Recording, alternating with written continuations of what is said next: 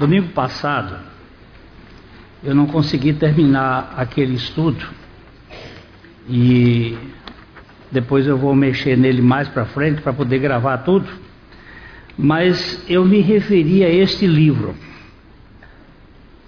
E algumas pessoas andaram procurando, o Adriano conseguiu achar O Poder Latente da Alma.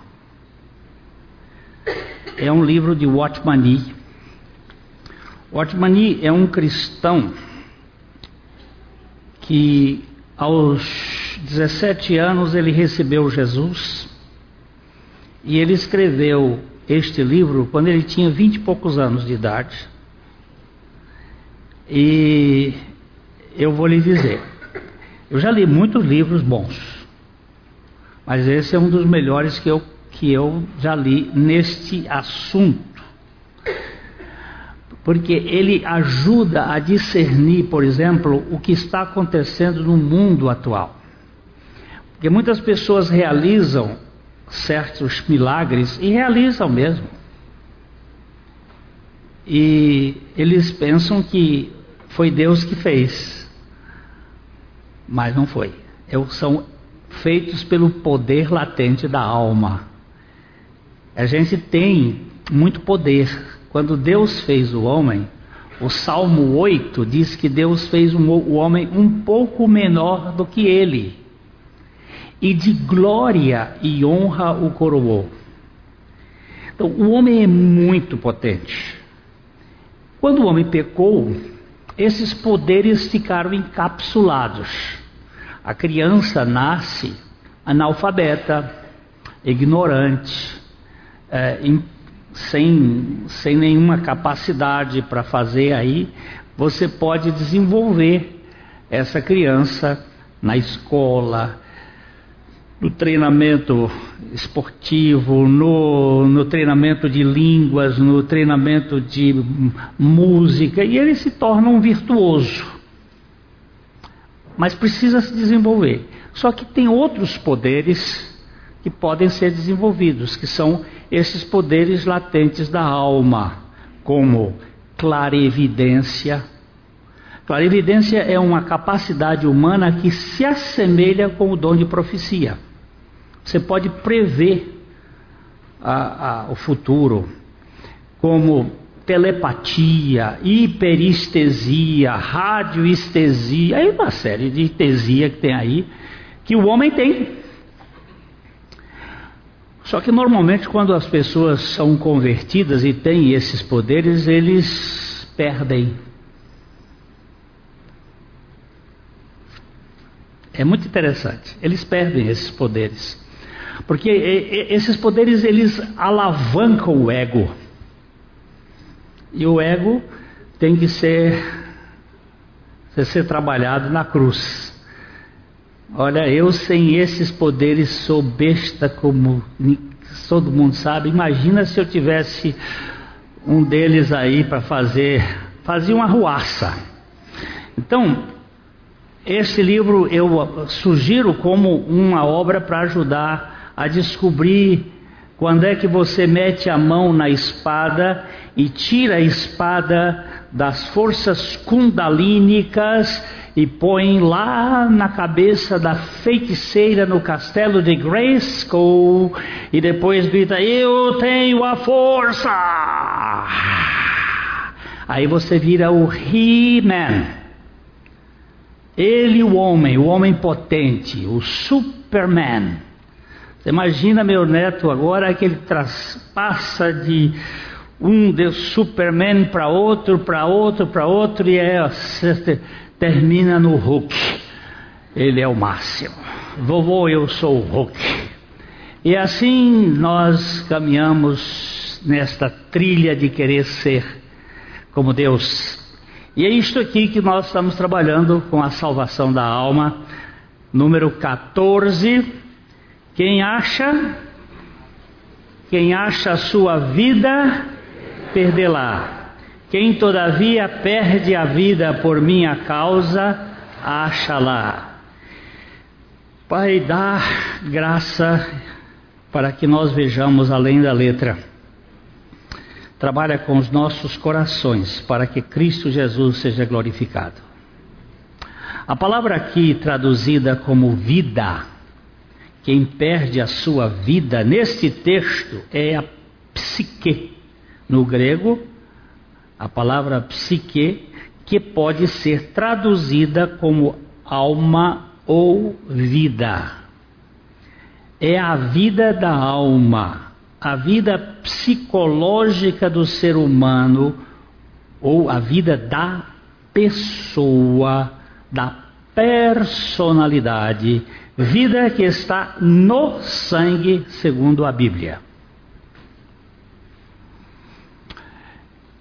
Corpo e alma, corpo e alma fazem parte da natureza terrena caída. O corpo é movido a sangue e este a ar, água e alimento. A vida bios regula as células que alimentadas pelo transporte sanguíneo corroboram com a ordem funcional Todavia, a vida da alma é que dá valor e significado à existência humana. E esta vida também está no sangue. Ah, o nosso, o nosso aqui, ó, corpo, espírito e alma. Na criação, depois espírito, alma e corpo.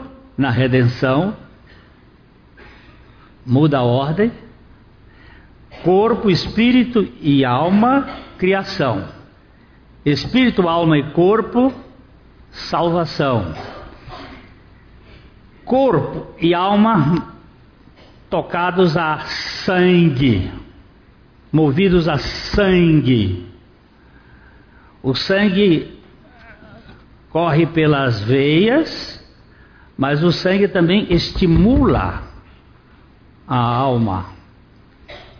Ah, até os primeiros estudos da medicina lá com os gregos, eles começaram a fazer uns estudos sobre sangue colérico, sanguíneo, aquelas pessoas que têm o comportamento da alma, né?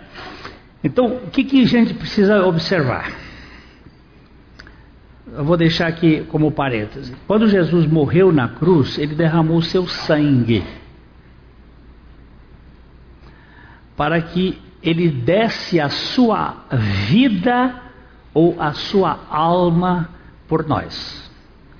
Guarde isso, porque isso nós vamos precisar mais na frente. Portanto, o sangue é o elemento principal no desenvolvimento da vida bios, vida biológica, bem como na expressão da vida psique.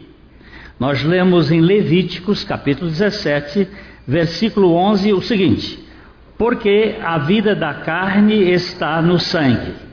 Eu vou-lo tenho dado sobre o altar para fazer expiação pela vossa alma porquanto é o sangue que fará expiação em virtude da vida. é, o jogo de palavras, às vezes no português, mas no hebraico ele dá muito mais sentido, porque é sempre pela alma. A vida da alma está no sangue. O nosso, o nosso uh, modo de se manifestar é, tem até hoje estudos de tipo de sangue que determina a personalidade. Eu não sou muito por aí, mas respeito esses estudiosos. Corpo sem sangue é cadáver. Corpo com sangue, mas sem a mente, a vontade e as emoções funcionando, é estado comatoso. Corpo sem sangue é cadáver. É só, só para lembrar, preste bem atenção. Quando Jesus Quando Jesus ressuscitou, ele tinha corpo, mas não tinha sangue. Do ponto de vista humano, ele é cadáver. Mas ele agora está com uma outra vida. Mas ele não tem sangue. Ele tem corpo, ele tem osso, ele tem carne, ele tem osso, mas ele não tem sangue. Ele comeu, mas eu não sei como é que ele defecou. Não, vou, vou saber lá, porque ele comeu peixe, ele comeu mel, ele comeu pão, como é que ele. Aí, doutora, a senhora vai me dizer como foi que aconteceu o processo digestivo dele. Né? Então, já ela também não sabe, e nós não sabemos só quando chegar lá. Mas corpo com sangue, mas sem a mente funcionando, é estado comatoso. Está lá. Ele está, tem o corpo, tem sangue, está funcionando, mas não tem a alma está desconectada. A gente encontra muita gente com alma desconectada por anos. Depois se conecta. Tem um, um inglês que ficou desconectado por cerca de 17 anos. E quando ele voltou, ele disse assim: Por que, que eu não morri? Porque o mundo tinha mudado tanto que ele não sabia muita coisa. Agora, a alma precisa do sangue e ordem física para se manifestar. Mas a alma encontra-se dominada pela pretensão de ser como Deus. Há uma espécie de vírus de altar e onipotência correndo nas veias de cada ser humano caído. Esta, essa tendência é, com pequenininho, ele já quer mandar. Vou, vou pegar um, uma mãe qualquer aqui. É uma mãe que está com filho pequeno. É, vai você, Maíra. Você tem dois pequenininhos. Eles mandam ou não? Manda? Se deixar? Se deixar? Cadê o Santos? Aí. Santos me contou, ele é, posso falar? Ele é policial. E um dia desses aí ele prendeu um, um médico que estava com um carro, um carro é, que não era dele, era de outra pessoa, não era emprestado, mas estava sem documento, sem nada. Hein? Ué, Aí estava sem documento, sem nada, e ele começou. Quando o cara começou, já pegou o telefone aqui, mamãe, mamãe, batendo o pé, gritando, mamãe, pedindo a mãe. Você sabe o que significa isso? Filho que mãe não desmamou. Fica debaixo da cordinha, mamãe. Aí quando viu o negócio que estava ficando preto, ajoelhou no pé do, dos, dos, dos dos Santos, ajoelhou. Ele disse, cara, você é um médico. Você tem um curso superior. Que história é essa? Que é o tal da onipotência de três anos, que faz aquilo que Melanie Klein chamou de surtos tardios de uma criança de três anos. O bicho volta lá atrás e quer mandar, quer comandar e faz essa cena toda. Três dias depois chegou com um advogado para ver qual é o, como é que o carro está ferido, magoado, se tem, tem alguma coisa assim. É, é o tipo dos sujeitos arrogantes. Mas quem é esse sujeito? Sou eu. Uns mais, outros menos. Se nós não formos devidamente frustrados, e saber frustrar é o processo da educação, nós vamos virar monstros igual a Sua Excelência a vereadora do Rio de Janeiro. Não fique pensando que aí a coisa é bem é, é facilmente compreendida como a imprensa mundial está mostrando.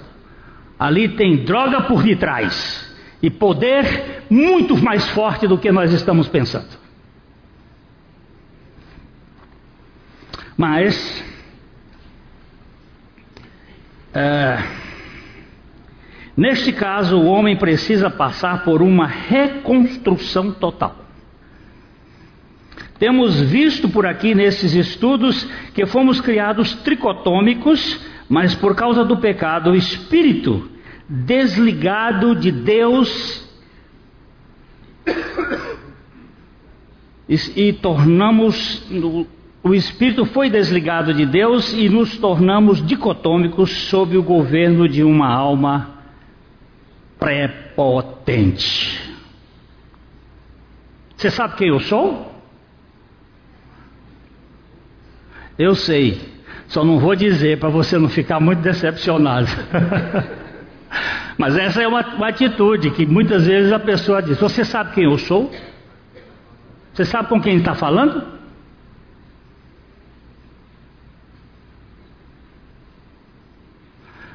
Eu me lembro de um, um coronel no Rio de Janeiro que foi.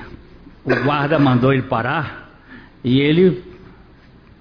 Naquele tempo não tinha celular para gravar, mas alguém gravou com uma V8.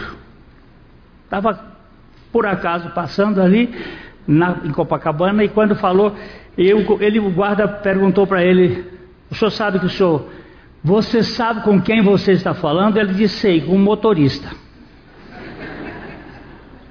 E um motorista infrator. Aí pronto, o homem levantou e. E o jornal no outro dia estampou o, o fato todo, porque isso é natural no ser humano do poder. O que me admira é Deus Todo-Poderoso lavar pé. Isso aí me admira e suportar uma cruz sem abrir a boca.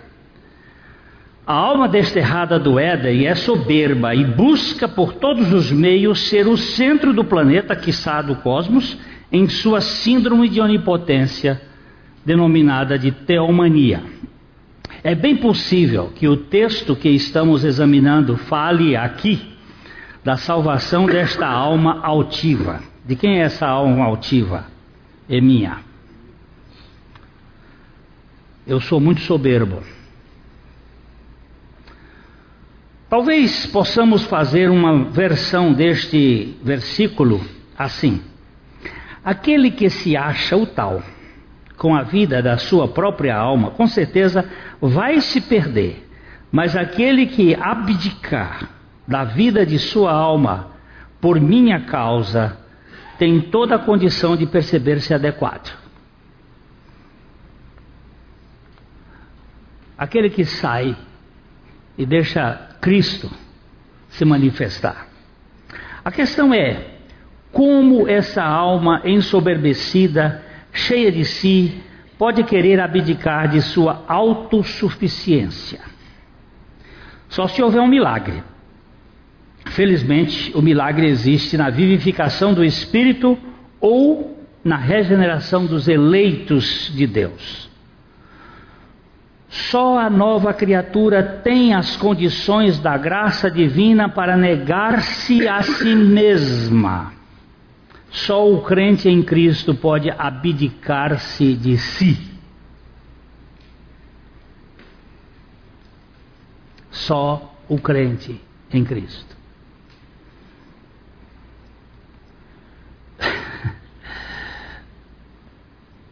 O discípulo de Cristo é alguém que decidiu segui-lo, negando-se a si mesmo e levando a sua cruz diariamente. Então, vamos ler aqui Mateus 16, 24. Então disse Jesus a seus discípulos: Se alguém quer vir após mim, a si mesmo se negue, tome a sua cruz e siga-me. E isto só será possível porque houve a morte do velho homem na cruz com Cristo. Eu estou aqui querendo lembrar o primeiro-ministro da Inglaterra, ele tinha sido ele tinha sido é, escolhido para receber uma condecoração especial do reino. Havia uma reunião. E ele foi à reunião, mas houve um, um protocolo maior e de repente ele sai. E na hora de receber a tal comenda, ele não estava lá. E aí perguntaram, depois no outro dia, alguém do governo veio perguntar por quê. Ele disse porque era a hora do ensaio do coral da minha igreja. Gente, espera aí, não era que igreja, o coral da igreja ia dar um concerto. Era a hora do ensaio do coral da minha igreja. E o homem não, não foi receber uma, a comenda do reino, porque ele estava em comunhão com o rei e queria servir o rei. Foi a resposta dele. Entre um negócio que vai ficar aqui e a glória que permanece para sempre, eu fico com a outra. Isso significa morte da alma. Só posso entender assim. De outra maneira eu não entendo. O ser humano, se, depois eu lembro do nome dele, se eu não lembrar, eu vou procurar para depois contar para você. O ser humano se tornou pecador quando comeu do fruto proibido e a morte veio ao seu espírito no Éden. Sem vida espiritual, a alma assume o comando e surge algo, um princípio de hostilidade denominado na Bíblia de velho homem, o executivo do pecado. Onde é que está esse velho homem? Eu não sei. Mas ele, quando o espírito morreu, eu estou agora fazendo, é, é, corpo, espírito e alma, porque foi assim que foi feito, feito o corpo, soprou e tornou a alma vivente. Quando o homem pecou e o espírito morreu, ele ficou ah, o corpo governado pela alma. É, o ser humano se tornou muito arrogante, muito ensoberbecido. E a alma se tornou executivo. Ela faz tudo de acordo com a sua vontade. Agora, este velho homem, o que, que é ele? Eu não sei. Eu sei que a Bíblia diz que ele é o servo do pecado e que ele foi crucificado com Cristo. Eu ouvi outro dia um pregador muito ilustre dizer que o velho homem não foi crucificado. E eu disse: bem, entre a palavra dele e a palavra da, das Escrituras, eu fico com a palavra das Escrituras. O velho homem foi crucificado, a Bíblia diz que foi. Mas ele diz que não desapareceu. Ok. Eu vou ficar com a Bíblia. Esse executivo, a serviço do egoísmo humano, governa os impulsos da alma em discórdia, desobediência, orgulho, mentira, ódio, ciúme, ciúmes e tudo que vá de encontro à boa e saudável filiação do gênero humano com Deus.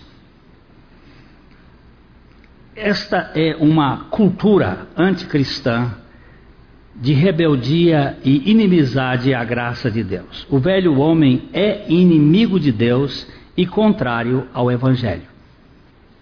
Assim, quando Jesus foi à cruz como o substituto perfeito em favor dos seus, ele os incluiu em seu corpo para que estes participassem de sua morte para o pecado e deste modo tivessem o velho homem, o servo do pecado, crucificado com ele. Vamos ler esta paráfrase que uh, eu coloquei de uma tradução inglesa, fazendo algumas, uh, alguns retoques aqui.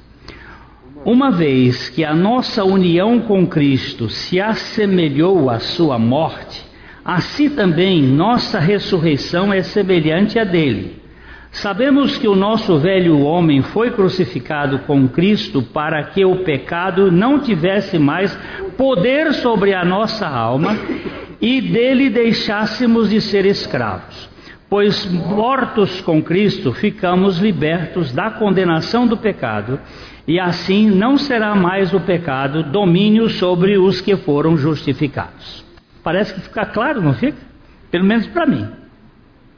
Ficou muito claro para mim. Agradeço-te, Pai, pois o que quer que seja o meu velho homem, ele foi crucificado com Cristo na cruz.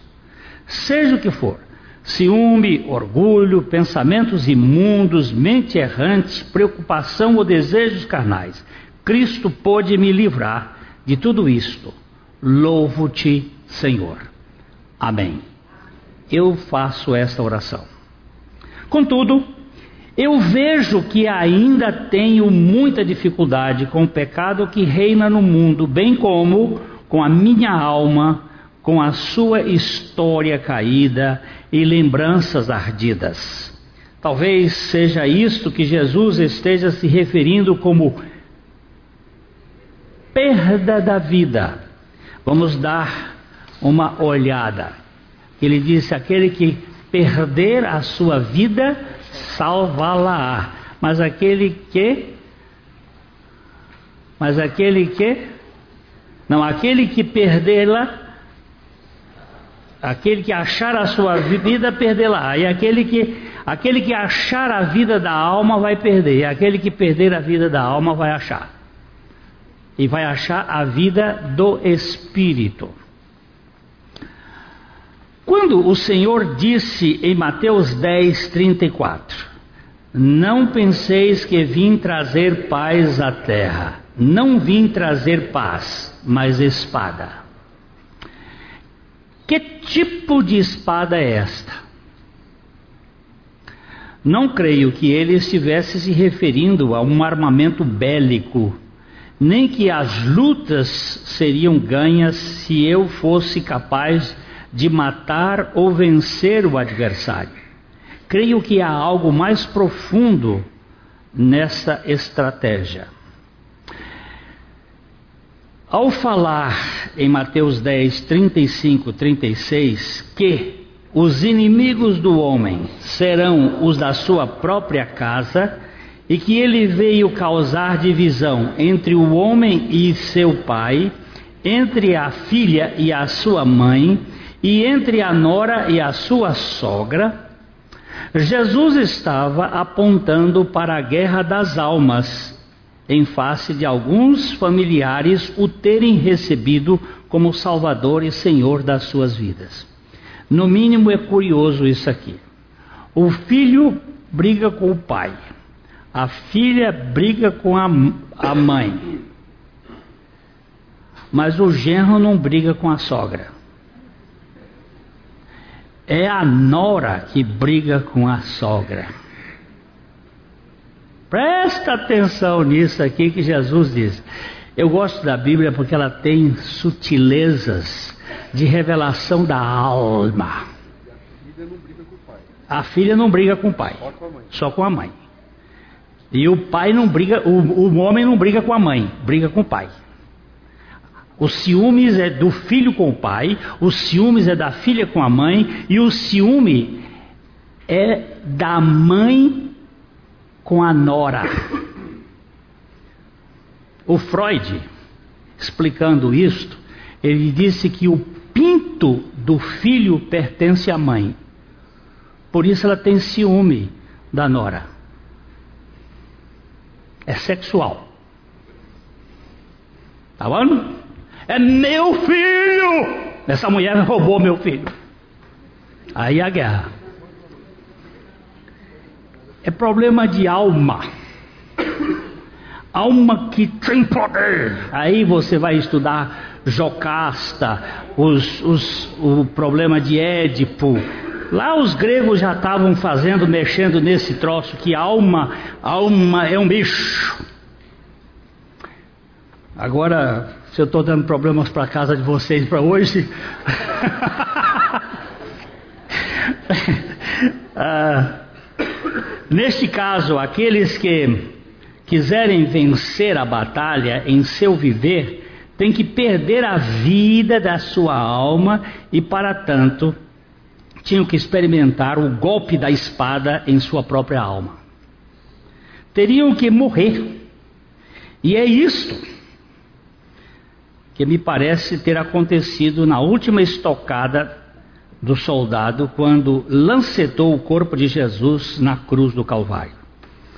João 19:34 diz: Mas um dos soldados lhe abriu o lado com uma lança e logo saiu sangue e água. Este texto é somente descrito no Evangelho de João. E João viu isso porque estava perto. Ele estava ao lado de Maria. Todos os discípulos de Jesus tinham corrido fora da crucificação. E João ficou porque Jesus lá na cruz havia dito uma coisa para ele, para Maria: mulher, eis aí teu filho, filho, eis aí tua mãe.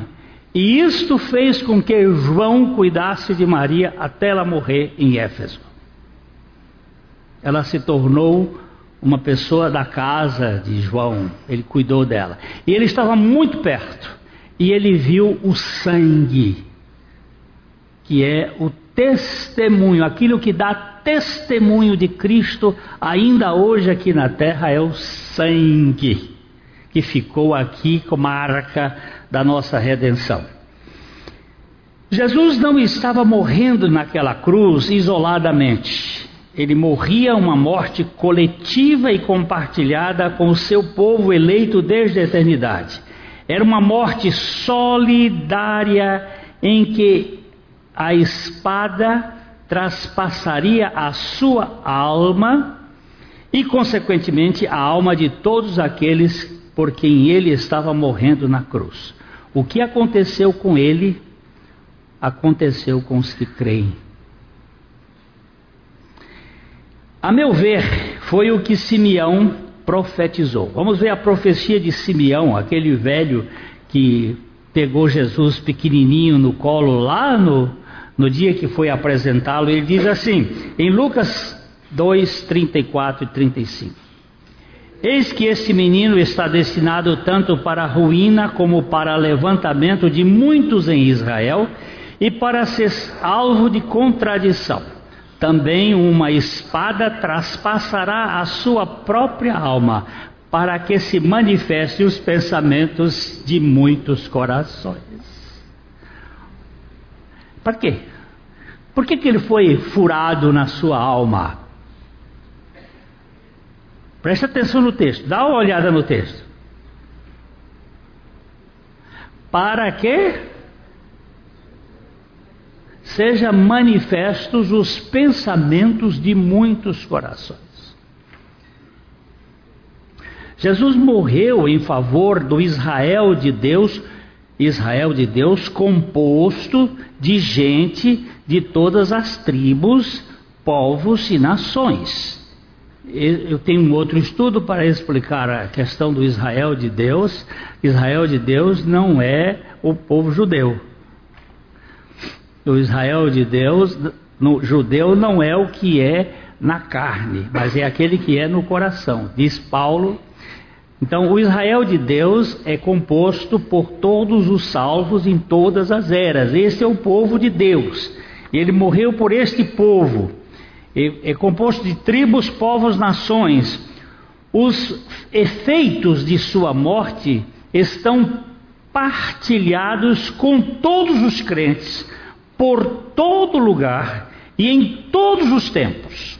O golpe que traspassou a sua alma tinha a ver com a exposição dos pensamentos de muitos, não de todos. O sangue derramado foi dele, os corações abertos são nossos. Aquela estocada tinha a ver comigo, eu é que precisava ver a minha alma crucificada para que ela pudesse ganhar a dimensão da revelação do amor e da graça de Deus em Cristo Jesus.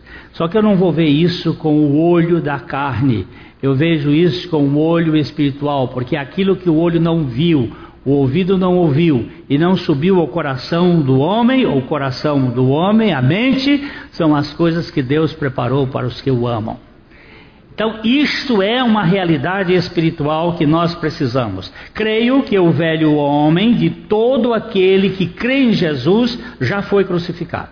Mas é preciso que este que crê leve o morrer de Jesus em seu corpo sempre e por todo lugar. O crente é um parceiro da morte de Jesus e a salvação de sua alma se efetua pela condução deste morrer diário em seu modo de viver. C.S. Lewis disse, disse assim: morra antes de morrer, não há nenhuma chance depois. Talvez seja melhor. Creia que você já morreu antes de morrer. Porque eu não posso me matar. Eu posso crer que eu já morri. Eu fiquei pensando no Stephen Hawking, Hawking ah, essa semana. Eu digo, será que ele morreu antes de morrer? Se ele morreu antes de morrer, certamente ele vai gozar da presença de Deus para sempre. Mas se ele não morreu antes de morrer, ele vai ficar sabendo que Deus existe mas será uma, um mundo, uma eternidade de tormenta. Morra antes de morrer, ou creia que você já foi crucificado com Cristo. Posso dizer isso sem receio de incoerência, que eu já morri com Cristo, mas também preciso levar o morrer de Jesus em minha alma, para que a sua vida se manifeste em meu modo de viver diariamente. As duas experiências são indispensáveis, uma vez que já fui, fui salvo em meu espírito da condenação do pecado, mas ainda estou sendo salvo em minha alma do poder do pecado. Portanto, devo crer dia a dia no morrer da minha alma na cruz. Mas eu olho lá para aquele texto e sei que aquela estocada foi em mim. O sangue e a água das, do seu corpo saíram, mas os meus pensamentos é que foram abertos. Gosto muito deste raciocínio de A.W. Tozer. O recém-convertido é semelhante a um homem que aprendeu a dirigir em um país cujo tráfego orienta-se pelo lado esquerdo da rodovia e repetidamente, repentinamente, encontra-se em outro país forçado a dirigir à direita. Ele precisa desaprender o velho hábito e aprender o novo. E o que é mais sério, precisa aprender isso no meio do trânsito pesado. Você sabe que nós dirigimos do lado esquerdo. Na Inglaterra se dirige do lado direito. Eles, inclusive, uma vez quando nós fomos à Europa, ah, eles sugeriram para que nós não dirigíssemos quando chegássemos na Inglaterra. É, lá nos, na, na, França, na Alemanha, nos países, vocês podem dirigir, mas quando chegarem na Inglaterra, deixa o avião, deixa o, o carro lá no, lá em, ah, ali no, na passagem do, do, túnel, como é que chama aquela cidade lá, na França, onde está hoje tendo tanto. Em Calais. Deixa o carro lá em Calais, atravessam o canal da Mancha no trem. Chega lá, vocês andem de, de carro. Não, não dirijam. Por quê? Porque o cérebro da gente ele está acostumado de um jeito. Você, você dirige aqui, agora você vai dirigir do outro lado. Ah, tá doido, senhor. Você... Agora, você era uma velha criatura governada por uma alma, agora você é uma nova criatura governada pelo Espírito. E agora? Você vai ter que aprender no tranco e barranco do dia a dia. De repente você morreu com Cristo, Cristo vive em você, mas o seu gênio, que é carne, que é a natureza terrena, não o velho homem, ele se manifesta. E aí o que ele faz com ele? Ah, eu não morri com Cristo. Como é que não morreu? Ou morreu ou não morreu? Agora você vai ter que aprender a olhar para Cristo e confessar e ser treinado. Eu vou usar a palavra treinado, porque ele diz que a graça nos educa. Parece, para mim serve, não sei se serve para os outros. Alguém me perguntou: como posso saber que a minha alma está sendo salva? Vou apenas ressaltar isto que estou chamando de teste da alma em processo de salvação. A alma precisa deste teste radical dia a dia, pois perder a vida da alma implica em levar a cruz por causa de Cristo diariamente. Mateus 10, 37 e 38. Quem ama a seu pai e a sua mãe mais do que a mim, não é digno de mim. Quem ama seu filho ou a sua filha mais do que a mim, não é digno de mim. Quem não toma a sua cruz e vem após mim, não é digno de mim. Pá! Quem é que você ama mais? Seu filho ou a mim? Se estivermos sendo salvos na nossa alma, estaremos nos desapegando de tudo o que for provisório e nos apegando a tudo que é permanente. Eu conto a mesma experiência, porque ela foi tão marcante. Leonardo tinha um ano, por aí assim, 11 meses, ele era uma coisa fora de série. O meu filho, lindo, lindo, cabelinho enrolado, e eu ficava muito besta. Quando eu entrava aqui com ele no colo, eu entrava assim: olha o exemplar que eu consegui produzir. Ah, aquilo ficava, entrava cheio. E um dia eu estava orando, trabalhando, orando com a palavra, e Deus disse assim: é uma percepção interior. Eu vou levar esse menino porque ele é um ídolo na sua vida. Mas aquilo foi uma tacada. E eu pensei que fosse minha mente, mas o negócio foi de novo. Ele é um ídolo na sua vida. E foi aí que eu me prostrei chorando e disse: Senhor, entre nós não pode ter ídolo. Se ele é um ídolo, pode levar.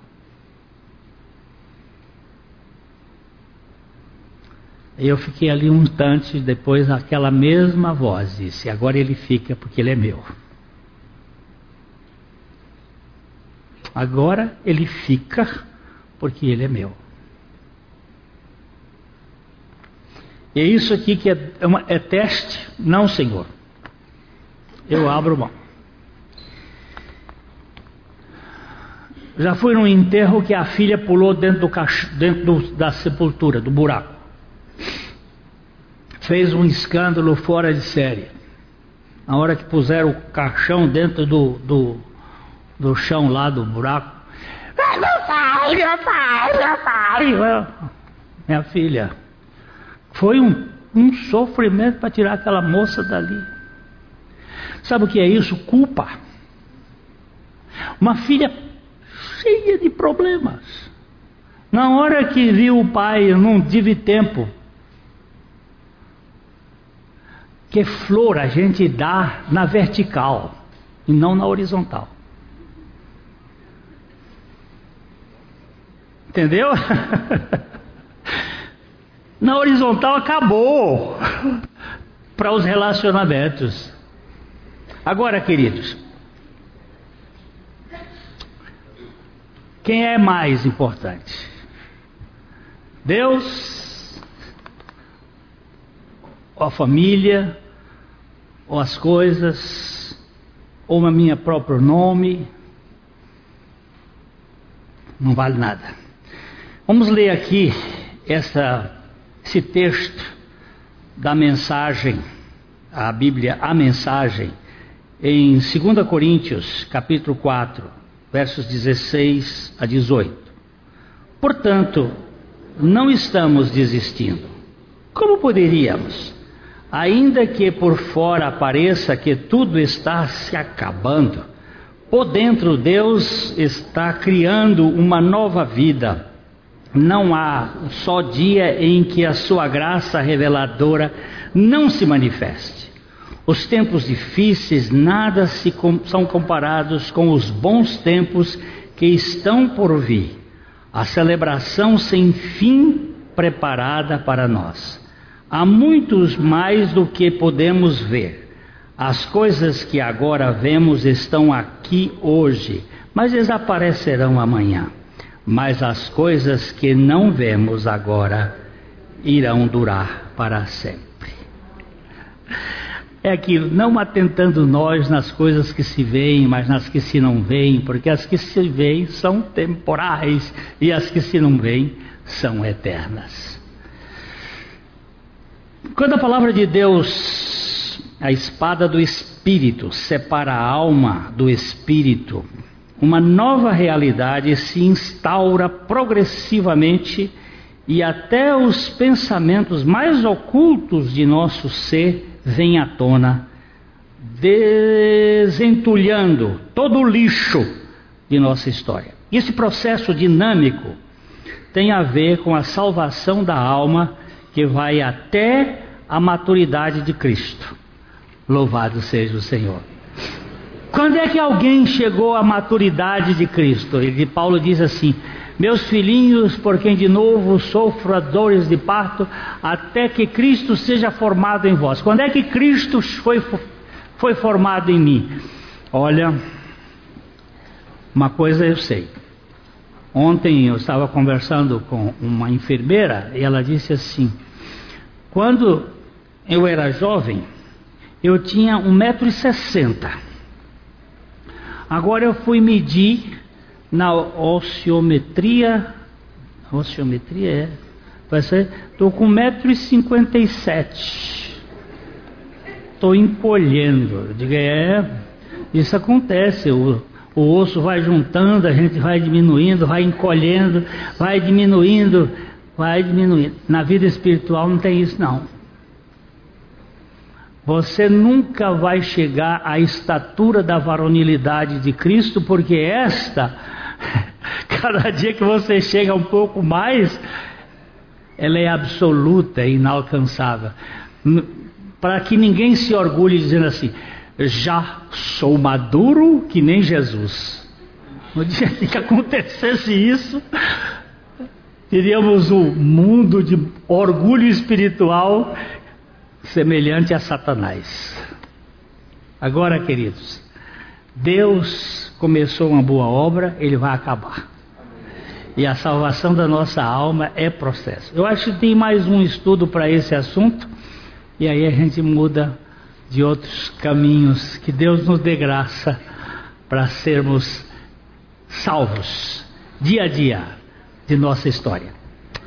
Aleluia!